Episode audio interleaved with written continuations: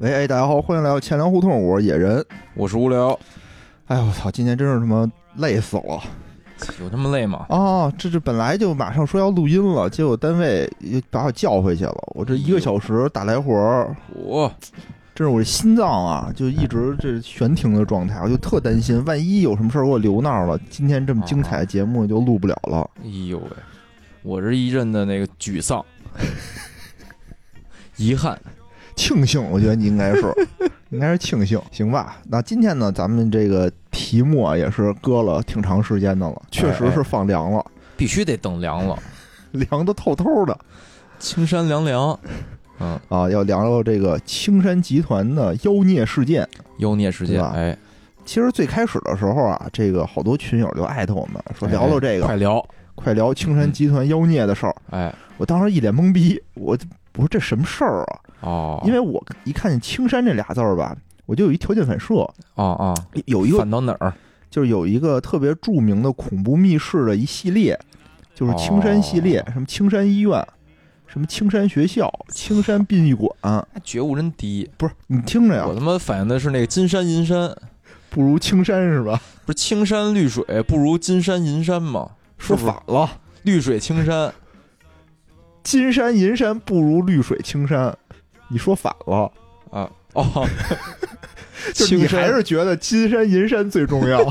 啊，反正是类似吧，类似对。对对对，所以这不是当时我一看这题目说 青山集团和妖孽，我以为又出了一什么新的密室。我操！我赶紧离远点儿。后来一看啊，好像跟跟这密室也没什么关系，虽不是看然还挺吓人的。青山转转什么来转肿了什么的，是吧？类似这种话，就是当时就证明了这个青山确实比那个金山银山啊更重更值要一点。钱，更值钱，挺好挺好。今天呢，咱们就是聊聊这个事儿啊。哎哎，来其实这个是龙去脉，呃，对，其实哎呦，这个事儿呢，我也没跟这个无聊对词儿。操 今天还不讲这个来龙去脉，你大爷！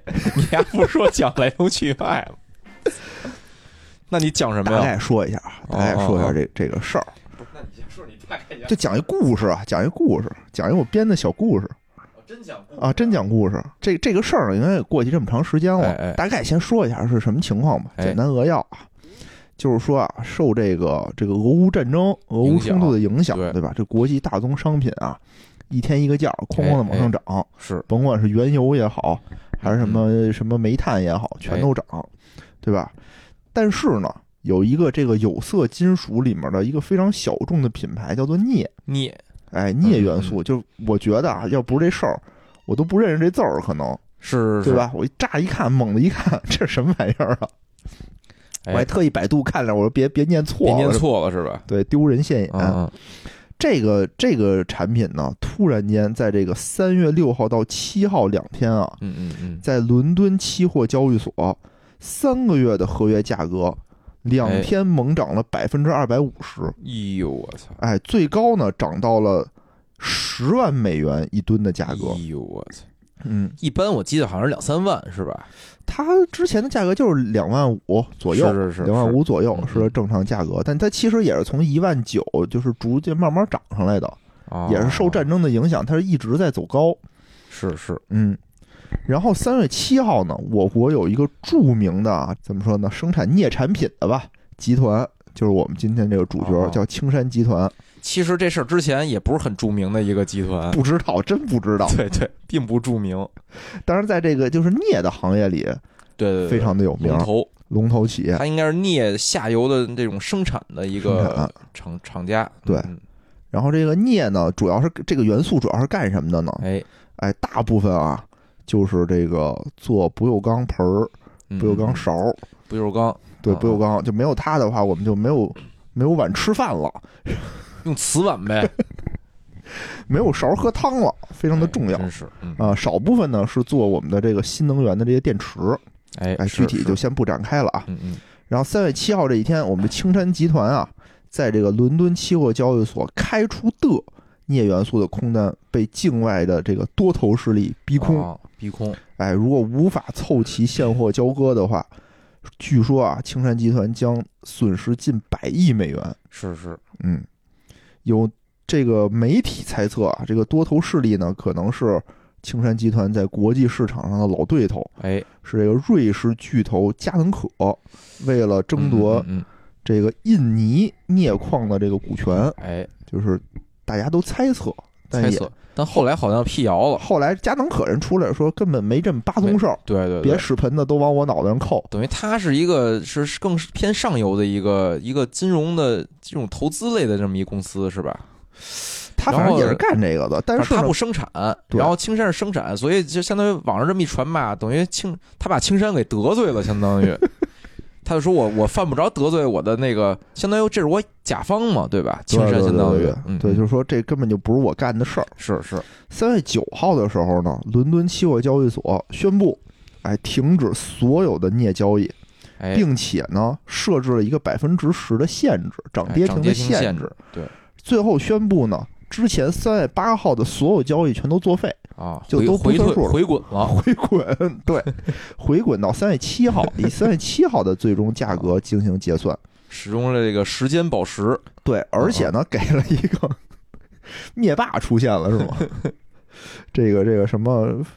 而且呢，如果青山集团无法按时交割，可以顺延交割的日期，就，给了这么一套政策。哎是是，哎，在三月十号的时候啊，青山集团宣布说，我们已经凑齐了现货，哦，哎，准备交割。这个时候，国内媒体啊就一片欢腾，啊啊，哎，号称宣布宣布啊，这个青山集团完成极限反杀，是是，对吧？这是之前的当时我看这儿的时候，真是身上都起鸡皮疙瘩，捋一捋鸡皮疙瘩。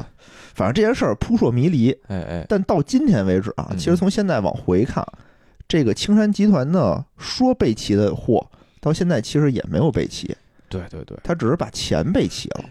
钱也不是，钱是说那个等于好像是有一个协议，就是他的那几个经纪商说是给他那个延缓交那个保证金了。延缓交保证金，因为他这种做空什么的都是有杠杆的嘛，你要超涨到一定程度，你得补交那个保证金了，交不上了，他好像。对然后通过多方协调吧，这几个银金融机构好像不止帮银行，凑了凑，嗯，就是不让他交了，缓缴，嗯，给了他一些喘息之机。对，反正到现在为止，这个事儿说实话还是没有落地。就具体怎么样，哎哎现在青山这儿说，据说签了一个叫做什么静默协议，还扛着呢。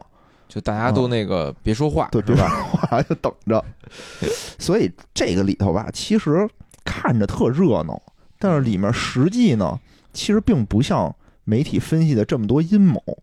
我是想呢，从头到尾把整个这件事儿，什么是多头，什么是空头，再重新给大家捋一下。哦、行，这个这个什么是，咱们还是得从什么是做空机制这儿开始说。记得特早之前咱们聊过一期特这个特早之前聊过，但是啊，咱得考虑到有新听友，啊，对吧？还有那期个记忆力不好的老听友，对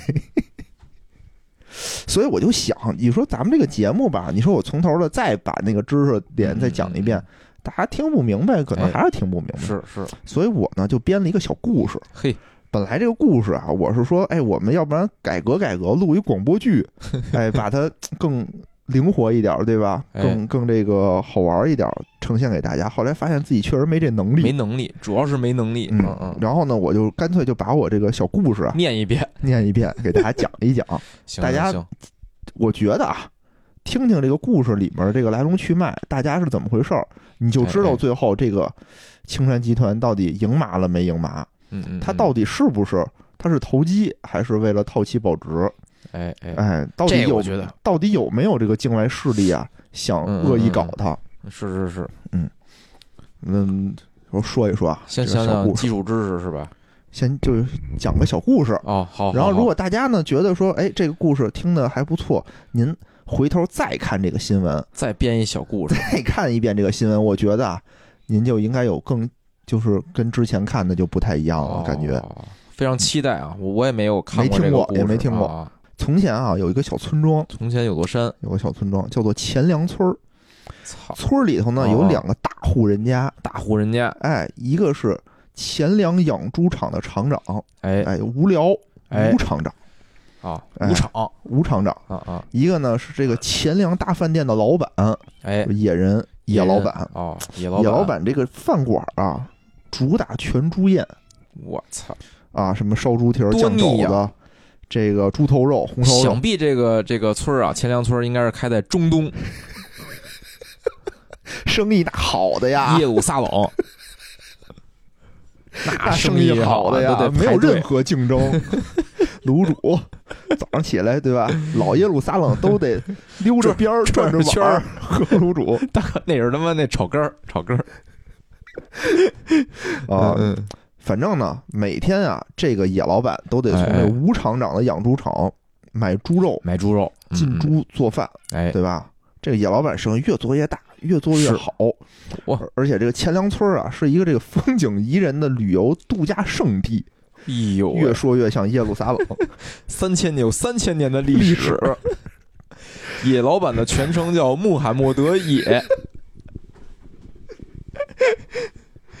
我操，这嗯别别这么说，别说，咱们这有穆斯林的兄弟哦，听听节目呢，不好不好不好，对对对，不好不好。下拍啊，调侃，调侃调侃，嗯不好意思，道歉道歉道歉。嗯，反正每到这个黄金周的时候啊，就是人满为患，人满为患，这个大饭店人满为患生意特别好，全猪宴来，都爱吃这全猪宴，生意好的不得了，基本上啊是早上十点排到晚上十二点打烊，操。人就络绎不绝。啊！但是虽然生意好啊，经常会遇到一些问题，哎，就是突然间来这个这个黄金周的时候吧，嗯嗯，比如说服务员短缺，比如说食材不足，哎，对吧？就没有了，市面上大家全都这个地儿全都做全猪宴，买不着猪肉，嗯嗯，嗯那怎么办？不是就你一家吗？不不是我一家，就全都是、我们这村儿就是全猪村儿，大家就家家户户做猪肉，猪村儿，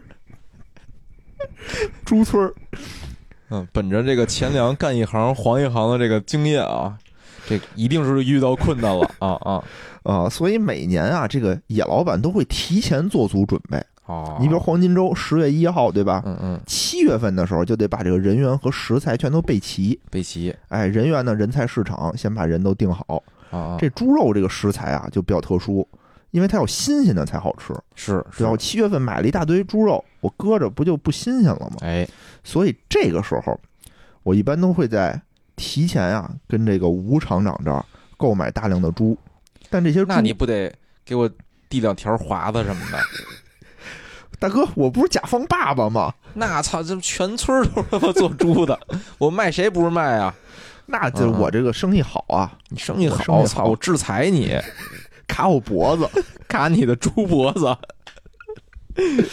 不是啊，不是啊，就是我提前得给你那儿买，你呢很啊希望，也很愿意，啊，对对对，对吧？这样我这养猪的这个成本，至少我有一个比较明确的收益了，对吧？而且你我万一一真到时候卖不出去呢？操，比如突然疫情了，操，这没人来了，我这猪赔手里了。就赔手里了，所以你你与其那样，还不如我打一提前量，先先提前给你卖你点儿，是吧？对，而且嗯这个有利于你控制你的库存。其实做哦买卖，这个控制库存是一个非常重要的事儿。哎，中国很多这个民族企业啊，都倒在了这个库清理库存的这个问题库存上，对，你看嗯你这块儿相当于是你已经提前把你这个库存就等于出售了一部分，其实对你是一个非常稳定的一个收益。相当于有这个预期的一个现金回回报，是吧？嗯对对对对对，就是刚才说这个猪啊，我三个月以后盯黄金周的时候，我再来找你拿，我现在不拿。不拿，哎，这个时候呢，一般这个吴厂长啊，老谋深算的吴厂长就会以这个说三个月后啊，物资非常紧缺，掐指一算，掐指一算，家家必家都得涨，必涨，嗯嗯。然后以此来哄抬物价，说不能按现有的这个价格买，现在比如是一千块钱一头，呃两万块钱吧，两万块钱一头，哎，啊说到时候我得三万块钱买，得三万才能买你。哎，嗯嗯当然我呢也是对吧？野老板就说什么呀？说那个时候大家都知道人多，那肯定供应量就大，那不能，供应量就大，对吧？而且到时候这个节后的价格肯定会回落。我说嗯那这么着肯定不行，得便宜点儿，得两万五吧，嗯对？吧？我知道价格肯定会高，啪就给你一大嘴巴，怎么还还上手呢？反正啊，我们俩就啊商量了一个价格，哎，就两万五就两万五吧，差不多，对吧？两万五着一大嘴巴 就卖了。一个嘴巴五千块钱，那要不然你再给我一个。嗯，反正最后啊，就是两个人都会对这个猪肉的品质、嗯嗯，数量、价格，还有哎这个交货的方式等等这些东西还有，时间，还有时间重，要的啊，对啊签订一个非常详细的合同，嗯嗯，对吧？然后我们就非常开心的成交了。成交了，三个月以后呢，我拿这个合同，我就可以找这个吴厂长，哎，吴厂长提猪来了。提猪，哎，嗯类似的签的这种合同叫什么呀？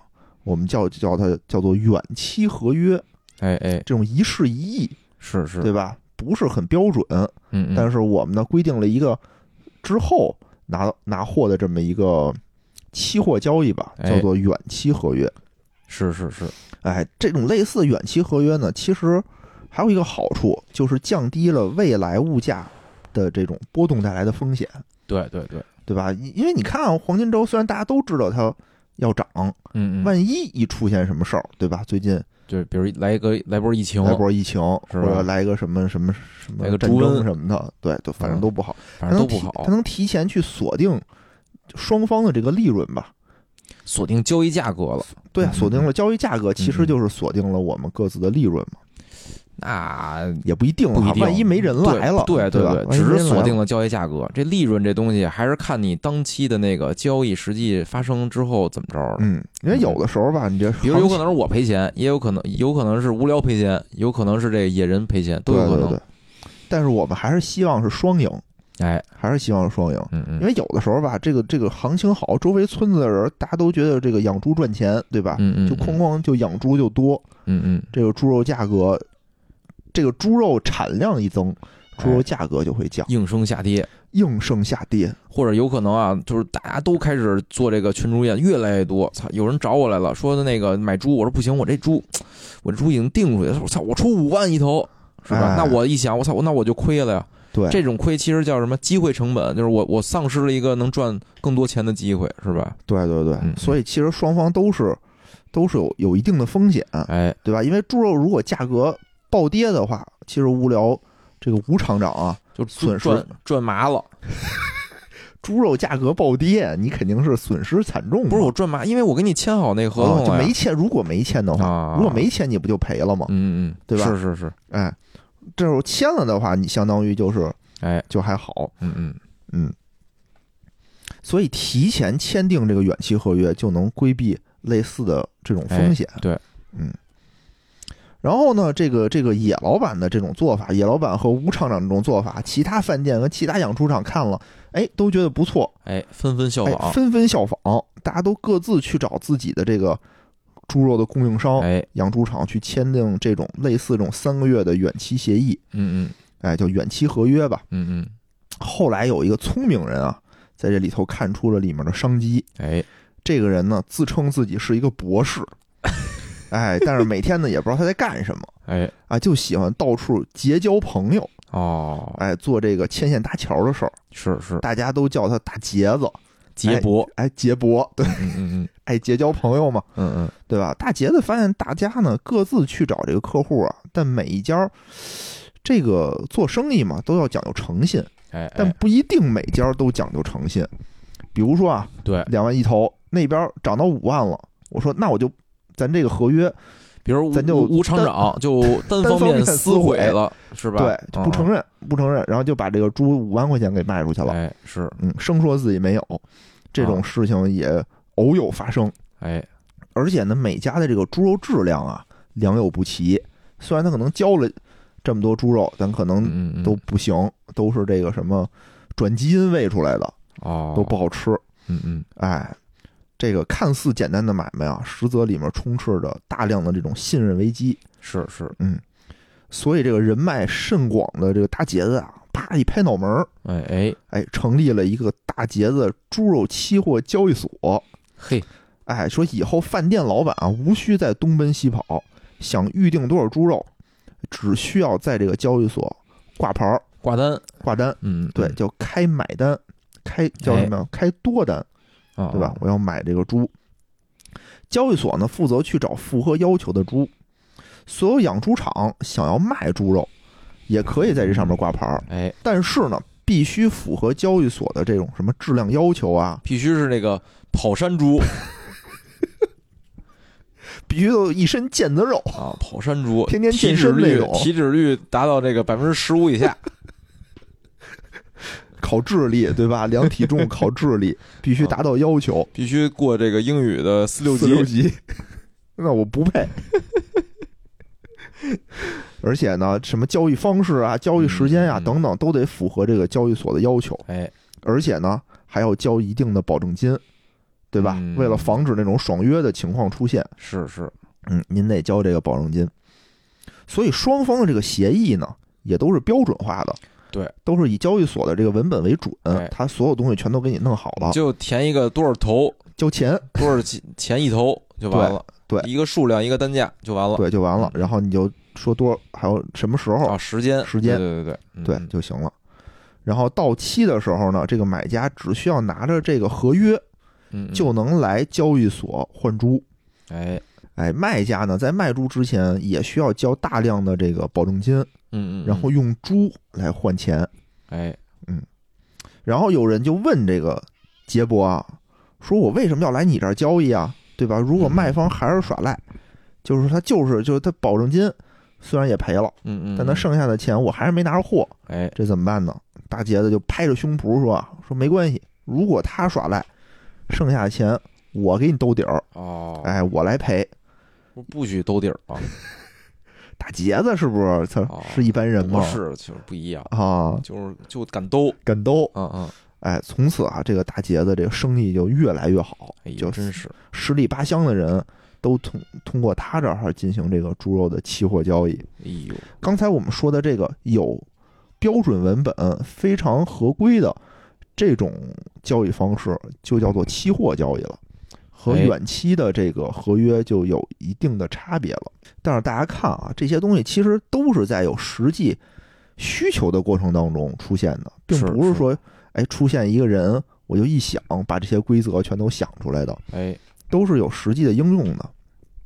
但是让人没想到的是啊，随着大杰的这个猪肉期货交易所的产生，这个猪肉的买卖发生了一个质的变化。哎，它的参与者以前参与这种期货买卖的呢，都是这个产业链上下游的，比如说哎餐馆啊、食品加工啊、养猪场，是，对吧？我有需求，我会才会参加你这种，远期交易。但是现在有了这个交易所就不一样了。哎，首先，这些上下游的这些厂家吧，突然发现，哎，我可以利用这种期货去锁定，继续减少我的风险。比如说啊，比如说我是这个这个野老板，对吧？他的这个是他的这个饭店非常依赖于这个猪肉的价格，是，是对吧？？如果价格特别特别的贵的话，嗯嗯，其实他这个生意就没法做了，就没人来吃全猪宴了，就没人来吃全猪宴了贵，，嗯，先贵，而且它的价格不能定的那么贵，对吧？是，到时候那个市场监管督管理总局就找你了。对啊，嗯你这不能随便老乱调价格，是就容易被抓起来。那这个怎么办呢？他就是说，OK 啊，我可以利用这个交易所，哎，比如说我要进这个猪肉的时候吧，嗯如果它猪肉价价格暴涨，嗯嗯嗯，那我可以预定一下，在远期交易上，我可以卖出一部分这个的合约，哦，相当于猪肉一涨的话，虽然我买卖赔钱了，嗯。但是我卖出的那个合约相当于我挣钱了。哎，是是，对吧？举个例子啊，野人是这个猪肉原材料的使用者，如果啊猪肉涨价，他就会损失他的利润。为了避免这个情况呢，他就会开一些远期的买单，哎，也就是多单。到时候呢，饭店不挣钱，哎，但远期合约挣钱了。吴厂长呢，他会开一些远期的卖单，也就是空单。到时候这个猪肉的价格如果下跌，他虽然在这个猪身上赔钱了，但还是能从远期合约上盈利，来减少一些损失。这种这种情况叫什么呀？就叫做套期保值。嗯嗯，哎，利用自己的这种反向交易来对冲自己的风险。刚才说到这个套期保值啊，哎是哎，相当于就还是我这个产业链上下游，嗯嗯嗯，我为了就是规避一些风险，嗯嗯平息我的一些风险，哎，我来进行一些我和我实际进的反向操作，哎，哎，来锁定我的这个利润。因为你如果我的货品啊我赔钱了，那我这张嗯合约就能赚钱。哎，哎，虽然我如果我的货品挣钱了，那我这合约我就赔钱了，嗯。就相当于我用我一部分利润，哎，去换取减少我的风险，哎，是有点这个意思，思。嗯嗯，但是啊，后来大家的玩法就越来越花哨了。嗯嗯，有一批这个和杰博一样聪明的这个投机分子，哎，他们呢既不养猪，嗯嗯，哎，也不做全猪宴，哎，但是呢，能在这个猪的期货交易里头去进行盈利，啊，因为有交易所了是吧？因为有交易所了。这里对交易所稍微解释一下啊，因为有了交易所以后，整个这个变化的非常大。现在买卖双方呢都是可以在交易所这儿挂单，交易所统一整理每个价格的订单有多少，然后由交易所进行撮合。这里头呢有点像股票，但是又不太一样，因为股票呢是实时交易的，一手交钱一手交货，相当于一买一卖啊，实时就完成了这种交割。但是期货呢，这里头只是对价格进行了撮合，必须到了交易日的前夕，哎，才会选择是否进行这种实物的交割，还是说我做一个反向的对冲。反向对冲的意思啊，就是说我开一个和我手头数量相等，但是方向相反的订单，去对冲掉我手头的这个单子。比如说啊，我手头现在是一个买单，那我不想，我其实并不想买猪，怎么办呢？我同时我在那个时候，我可以开一个等量的卖单，哎，这个时候我两个单子不就？对冲掉了吗，我就不用和这个实物进行任何的掺和，我就不用交货，也不用取货了。如果我是这个卖单也一样，我就开一个买单，我就对冲了，相当于。但是呢，这个时候我会发现交易所单子的头寸还是平衡的，就是我这个单子的买卖的这个对应的量是平衡的。这个时候呢，就有一个风险了，因为股票啊，它是实时的交易，一手交钱一手交货，对吧？而期货呢，因为大家并没有交割，所以这个时候只是交了一个保证金，要等到实际交割的时候，哎，再补齐整个的全款。而为了保证这个货物的卖方啊能按照要求进行交割，卖方不仅要备齐货物，还要交和货物等量的保证金。所以对卖方来说，这里对资金的占用可以说是双倍的。哎，他们可以买这个合约了，哎，他们就到处去打听消息啊，哎，到处自己去去琢磨呀，来判断三个月以后的这个猪肉价格是涨还是跌。是是，哎，如果他们要觉得三个月以后的价格比现在签署合约的价格要高的话，嗯嗯嗯，他们就会大量的去签买猪肉的这个合约，哦，哎，也就是叫多头的合约。嗯嗯嗯。因为到了三个月以后啊，他们可以卖这个合约进行挣钱哦。哎，比如说啊，比如说现在，现在这个两万两万块钱现价两万块钱的猪，嗯，这个野厂野野老板和无聊吴厂长不是签了一个三个月以后两万五的吗？三个月以后两万两万五，两万五。他们觉得三个月以后这个猪肉必定能涨到三万块钱哦，所以呢，他们就买了大量的这个两万五的三个月以后的。猪肉的这个合约哦，到了这个十一的黄金周，果不其然，人数特别多，猪肉大量供不应求，真的涨到了三万万一头，三万一头。嗯嗯嗯，这个时候呢，他们就可以拿这个合约，他们可以两万九把这合约卖出去嘛，嗯，对吧？首先比现货的这个猪肉要便宜，是。其次呢，这些饭馆拿这些合约还能去大节子的交易所换猪，哎，相当于他们也挣了。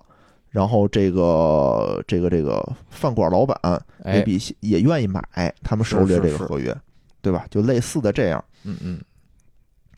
反过来呢，如果他们觉得这个猪肉价格会跌呢，他们就会去签这个卖猪的协议。哦。哎，也就是叫做空单。嗯嗯嗯。因为三个月以后呢，把这个卖猪的协议如果卖给养猪场。养猪场就能卖出比当时市价更高的价格，是是，所以这个时候大家看到了吧？就有一帮这个投机分子，跟猪一点关系都没有，是，哎，他们就开始进行这个倒买倒卖，脱实向虚，对，进入这个金融市场了，哎，这个参与的人呢就变得更多了，哎，正常的话，其实就是说这种期货的交易，它会抹平一些价格的波动。因为有反向的操作嘛，对对对。但是呢，也有一些非常特殊的情况，就比如说我们这个次的这个青山集团事件啊，啊，就是聂，哎，随着这个钱粮村猪肉生意越做越大，越做越好，嗯嗯嗯，哎，有一家专门做这个腊肉的店啊，嗯嗯，哎，这个深加工猪肉深加工腊肉的店异军突起。嗯嗯嗯，这个老板呢叫大哲，哦，哲老板，哎，大家都叫他腊肉哲，腊哲，老腊肉，嗯嗯嗯，腊肉哲。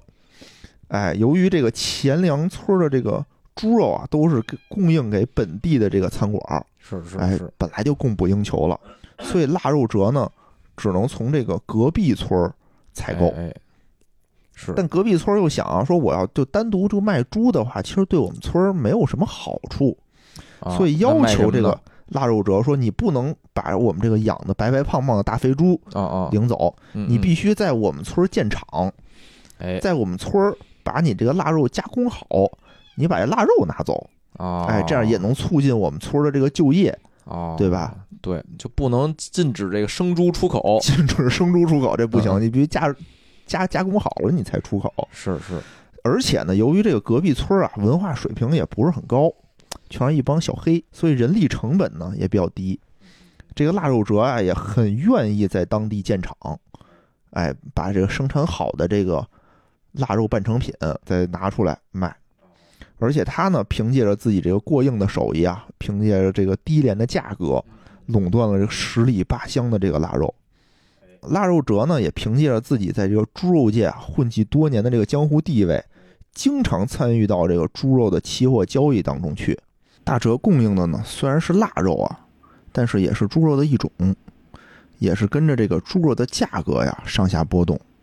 所以他为了避免猪肉价格下跌带来的损失，他也会经常开一些空单来进行套期保值。所以他呢，在这个业界也属于这个老空头了。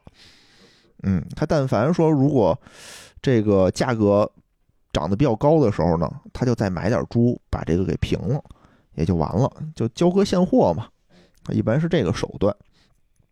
最近呢，更是有一个大手笔啊，签了大量的这个卖猪的合约，也就是这个空单。为什么呢？据说啊，据说是因为这个腊肉哲自己开发了一种全新的制作腊肉的方法。哦，原来啊，这个这个市场上的猪就分为两种，一种呢是普通的白条猪，嗯嗯嗯，这种猪啊在市场上这个产量是最大的，哎，大概占据了市场上四分之三的这么一个产量嗯，是，嗯，价格呢也比较低。但是如果你要想把白条猪做成腊肉的话，需要三斤白条猪才能产一斤的腊肉。嗯嗯嗯，还有一种呢，叫做伊比利亚的黑毛猪，哎呦喂，哎，你听听着着黑毛猪高级是吧？嗯嗯高级，这种猪呢，一斤就能产一斤的腊肉，哎，非常的实惠。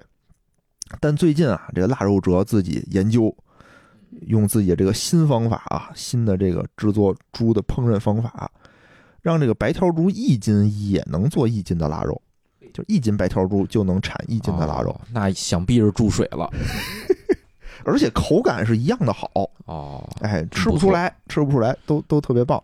大哲真厉害啊！哎，大哲就是觉得自己提高这个生产效率，哎，增加加了这个腊肉的产量，是，而且呢，这猪的消耗上面呢，就它等于用廉价猪就能做这种腊肉了。嗯嗯嗯，他感觉猪会产能过剩，哦，嗯，他革新了这个方法我用不了那么多猪了，对吧？对我是这个行业的领导者，领导者我用不了这么多猪了，这猪肯定得没人买了，没人买了。嗯，对，所以呢，他预测这个价格会下行，所以他开了大量的这个空单，就等着这个猪肉的降价了。嗯，但是啊，没想到事与愿违，由于这个新技术的产量啊，嗯刚研制出来，它的生产线什么的还没有到位，哎，它产量也没有提上来，嗯嗯，而且市场上呢，对这个腊肉的需求量越来越大，大家特爱吃，哦。嗯，特别爱吃，导致这个猪肉价格一直居高不下，还一直在走高，一直在走高。而且最近在这个隔壁村的这个养养猪场啊，发生了这个火灾，发生了一些冲突，嗯嗯，嗯。流血冲突，猪都死了。猪之间发生了这个流血冲突，让让这个本不富裕的猪肉市场变得雪上加霜。哎，哎，眼看呢，马上就要到这黄金周了，猪肉价格真是一天一个价儿，啊啊，步步都走高，而且伴随着这个猪肉现货的这个涨价呀，这个期货合约的价格也跟着涨。是哎，因为只要有了这个合约，他就能拿这个合约去挣钱，或者去大节子交易所去提猪。是，比如现货十万，我这九万我就能卖出去，是吧？对对对嗯这个时候呢，这个饭店的野老板啊，感觉自己非常的幸运。嗯嗯，为什么呢？因为他提前买了这个期货嘛，对吧？？签订这个期货，要不然这个这个这个涨了价以后的猪，他肯定买不起，是这个这个就得关门，倒闭了，啊得倒闭。。但这个吴厂长啊，就有点懊恼，说觉得自己啊本来可以大赚一笔，啊是亏了，哎，亏了，没想到买了这个空单，只能赚的少点吧，也不能叫亏了，就是少赚点。哎，但是啊，这个时候你会发现啊，头最大的是谁啊？就是我们的这个腊肉折，腊肉折，因为目前他手头的这个猪肉的卖单啊，也就是空单太多了，嗯嗯嗯，他手里头没有这么多猪能拿出来交货。而且就算拿也得拿这个高价儿把这些猪给买过来，对对吧？要是放平时啊，他肯定是想想办法，我我开一些买单嗯的合约，我来平掉、冲掉我手上的这些卖单。这些空单的合约，他尝试着开了一些这个买单的合约，哦哦，但由于现在这个市场极度缺猪，所以嗯没有卖方，这个买价啊越来越高。哎，就在这两天，无论是现货还是合约，都已经是平时的三倍了，哎就两天时间翻了三倍。如果他现在再接着买，价格会更高，哎，哎，就是濒临倒闭。真惨，这里再加一个小提示哈，听到这儿，有人可能就会问了，说这个买单和卖单啊，都是大哲一个人开的，他是不是自己跟自己就能交易了呀？那多少钱不就是自己给自己了吗？也不存在赔钱的事儿。其实不是这样的。首先啊，期货的价格它不是随便开的，它必须有交易对手，它才能开出来。你这里可以想象是股票，对吧？我每一个价格，我必须得是这个价格，我买空了，我才能执行下一个价格。我上来定一个涨停价的卖出，我可以挂，但大概率是交易不了的。哎，因为没有人去买。期货也一样，我得有价格相对一致的对手单，我才能配对儿。我一个价格啊，所有的单子我都配对成功了，我才能执行下一个价格。你这么想啊？期货的合约上虽然没有对手，但必须成对出现，匹配上了才能进入到这个交易所的交易池，这个合约才能成立。举个例子啊，大哲的猪，比如说是开了两万五千块钱一头的卖单，按照合约规定呢，到期交割的时候，大哲一手交猪，同时能收到两万五千块钱。结果呢，这个时候一头猪涨到了十万，大哲没有猪能平掉仓位的话，就得开十万块钱的买单，哎，我才能生成这个买方的合约，才能平掉之前的这个卖单。有人又会问了，说那大哲直接开两万五千块钱的买单行不行？对吧？反正我是自己买自己卖。对不起，这还真不行，因为这个时候啊，你这个两万五千块钱的买单是没有匹配到交易对手的，你之前的卖单已经匹配上了交易对手，你必须按照现在十万块钱的价格才能匹配上这个交易对手，你才能进入交易所的交易池，同时合约才能生成。虽然你不是和现在匹配的这个交易对手进行实际的交易，但你也必须匹配上，你才能签署这个合约，你才能平掉之前的单子。哎，而且呢，他现在手头没有符合猪大大哲的这个风格啊，风格，干一行黄一行是吧？嗯？嗯，虽然他在隔壁村有这个养猪场，但人家村有规定不让生猪带出来，他只而且能做成他那个腊肉 弄出来，而且他那是白条猪是吧他？那白条猪、大杰的交易所认的是那个那个利比亚黑猪，黑猪，嗯嗯反正不太一样，嗯嗯，不不一样，哎、对对对，而且还有一点啊，就刚才我们也说了，这个大杰的交易所为了防止这个卖方违约，嗯嗯嗯，所以要交这个保证金。是是，这个保证金呢是跟这个合约的价格走的。比如说啊，比如说这个猪两万块钱一头，哎，对吧？嗯嗯嗯，现在他要交百分之十五的这个保证金，嗯嗯嗯它是多少钱呢？就是三千块嗯，钱。三千块钱，那如果现在它涨到十万了，哎呦，哎，，它保证金就得涨到一万五，一万五，对吧嗯？嗯它得补每一头得这是一头的，这一头的价格呀一千头它就就就就挺对完了，挺完了，挺多钱的，对吧？他得补这个保证金。现在这保证金啊，还都是跟这个钱庄借的呢，是，因为他自己做买卖嘛，他没有这么多现金，对吧？他这要是还不上的话，就不要担心，这钱庄下手可无情，是是，对吧？嗯嗯，如果到时候到期也拿不出出，拿不出猪怎么办呀？拿不出猪怎么办？哎，要不然就是赔钱，只能赔钱，对吧？按照当时的市价嗯，给人进行交割，赔人钱，要不然就耍赖破产，就是我就什么都一夜回到解放解放前，但这样嗯的话，就以后啊，肯定没法再在这个钱粮村混了，什么全猪宴也吃不上了，嗯对？吧？名誉扫地。是是，哎，和这个腊肉折呀还一样头疼的，还有一个人，这个就是这个杰博。杰博，他最担心的呀，就是现在这个行情，如果腊肉折违约了，嗯，嗯就是说嗯腊肉折真的不要脸了，哎也不赔钱，也不赔猪，或者就是说他破产了。啊啊，他资不抵债，清算了以后发现钱还不够的话，当时他拍着胸脯说，违约的钱可是他给赔嗯嗯嗯，啊，对吧？他首先肯定得赔出一笔不小的钱，而且就算能赔上，嗯大家发现啊，这个东西风险这么大，还可能倾家荡产，是是，对吧？那可能就没人跟他那儿做这生意了。对对，嗯，那他对他来说的话，肯定也是一个不好的事情。是等于这个信任，他其实就是建立信任的这么一个中介嘛，一个，就是对中介。结果这现在他这失去信任了，完了其实现在好多这种小的空子都已经被爆掉了。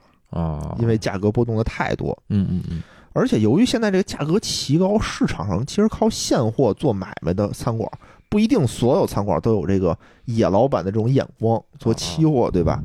还是做现货的多，嗯嗯嗯，因为价格太高了，这些餐馆都直接关门了哦啊，因为买不起了嘛。是是，嗯，所以这些账呢，全都赖在了这个大杰的交易所上。哎，吃不上猪的百姓啊，都骂他是个吸血的魔鬼，害得我们吃不上猪肉。所以啊，大杰子一拍大腿就宣布，昨天一天的交易取消，哎，哎，所有的价格按照前一天的价格进行计算。而且由于近期这个市场上价格波动过于巨大，哎，他说这个不是正常的市场行为，先停盘几天，让大先大家都冷静冷静静冷静哦哦哦对对，不要这么一窝蜂的就去买，对吧？之后呢，我们再从长计议。哎，还有一波人啊，也是发愁，是就是借钱给这个腊肉折的钱庄。如果腊肉折破产了的话，那借他的钱可就都打水漂了，哎是，对吧？这我们回头啊，再说回这个腊肉折，一方面赶紧找钱补齐保证金，嗯嗯嗯，哎，一方面最好能买几头猪，能给他交上去。还是找钱，对，反正这两方面两手都要硬吧，是是，两手都要抓。所以这腊肉折赶紧联系了这个村长和钱庄，嗯嗯嗯，哎，看看大家能不能帮帮他。施以援手，对他跟这个村长说啊，说这个腊肉的销量啊，关乎到村子的战略，尤其是我们这个新腊肉的做法高科技，不仅打破了隔壁村卡脖子的可能，反过来还可以卡别人的脖子。哎，如果这关过不去，他倒闭了，隔壁村的这个厂子呀、技术啊，就全都是别人的了。哎呦喂，对我村这个打击非常的大。希望呢，让这个村长出面跟无聊吴厂长商量一下，高价买他几头猪。哎能对冲一下。村长一边叹气一边说：“考虑考虑。哎”是，哎，到底那边也不知道。拉肉哲呢，转头又跟找这个钱庄说：“你得再借我点钱，哎，我这哎资金链一断，我一破产，你也没好果子吃，是啊，对吧？你这东西是不是当时都知道？”钱庄这个时候也没办法，没辙，一一方面呢，增加了对这个腊肉哲的授信，嗯，就是多嗯，借他钱嘛，哎，对吧？但是呢，也提出了一些条件。比比如说必须要增加一些抵押，哎，比如说要提高一些利率，等等等嗯等，不得而知。是是是，但是我们相信啊，肯定钱不是白来的。嗯嗯嗯，之后的事情就变得特别的扑朔迷离起来，对吧？各种谣言四起，有人说村长托人让大杰子关门改规则，哎，哎，有人说这个腊肉折的老对手啊，熏肉佛在背后搞鬼，哎，想要鲸吞腊腊肉折在隔壁的这个肉联厂。哎，还有呢，说这个腊肉折这次赔惨了，有可能被这个钱庄拉到白马会所出卖肉体还账。这拉肉哲长得还是挺帅的，没没人说拉肉哲赢麻了，还没完呢，没完呢。嗯嗯哎，在这个交易所开，就是不是已经关闭了吗？嗯嗯，嗯哎，，开市前的几天啊，拉肉哲突然说我的猪已经备齐了备，齐了，嗯哎正在运来交交割，准备交割，嗯正在运来的路上。嗯嗯这个时候，大家嘴里啊，哎呀，一下这个舆论就起来了，啊啊，纷纷说腊肉哲赢麻了，哎呦哎，极限反杀。腊肉哲一度成为了这个村民嘴里的英雄，嗯嗯，既守护了钱粮村的核心资产，也对这个村外的恶势力进行了无情的打击，熏肉佛啊进行了无情的打击。但随着这个时间的推移，事情已经过去了一个月有余，猪肉价格虽然有所回落，哎，但还是比之前涨了有百分之五十，哦，也不少，也不少。而腊肉折的猪还是没有看见，它的空头仓位也没有降低。哎，哎，至于它是赚了还是没赚呢？大家可以再回顾一下我们这个故事，嗯，是吧？因为现在其实没有一个官方的说法，说这个东西到底是怎么样啊。但是其实分析分析，啊啊，赚，我觉得啊，首先确实是肯定不可能是赚钱了，很难赚，很难赚。不可能，嗯，除非比如突然啊，这世界上他妈那个又发现了一个，发现一个那个一个小岛，上面什么有一亿头猪，是吧？那有一亿头猪，这比如现在世界上勘探出来的这个猪啊，可能有五千头，把那个小岛上猪岛腊腊肉哲啊，他们现在开始变成那个云，游四方找猪，他们发发现一个猪岛，上面有一亿头猪，是吧？啊，不要钱，我操，领回来就能交割，而且还是那个利比亚的黑猪，黑猪。嗯嗯，这儿说一下，伊比利亚的黑猪做的火腿真的挺好吃的，真特好吃，比这个金华火腿啊还是好吃不少，它不一样。金华火腿是煲汤的，也有贵的，金华也有特贵的。是吗？嗯嗯反正好吧，我我我也买过，尝试过买过特贵的，嗯，确实味道上还是差。做，汤的嘛？嗯，也有蒸着吃的，那可能是比如那个不是生着吃的，肯定不是生的。唐朝的唐朝的金华老腊肉是吧？老腊肉，行吧，这期节目我觉得就到这儿吧。哎，希望大家能够喜欢，然后也不知道听懂没听懂，寓教于乐。我感觉啊，这个故事除了那个把聂换成了猪啊，其实几乎一样。嗯，行，那我们今天就到这儿，哎感谢大家收听，拜拜。节目最后呢，如果大家想跟主播与听友互动，欢迎加入钱粮胡同的听友群，请添加微信“钱粮胡同 FM” 的首字母 QLHTFM，主播在这里等着大家哟。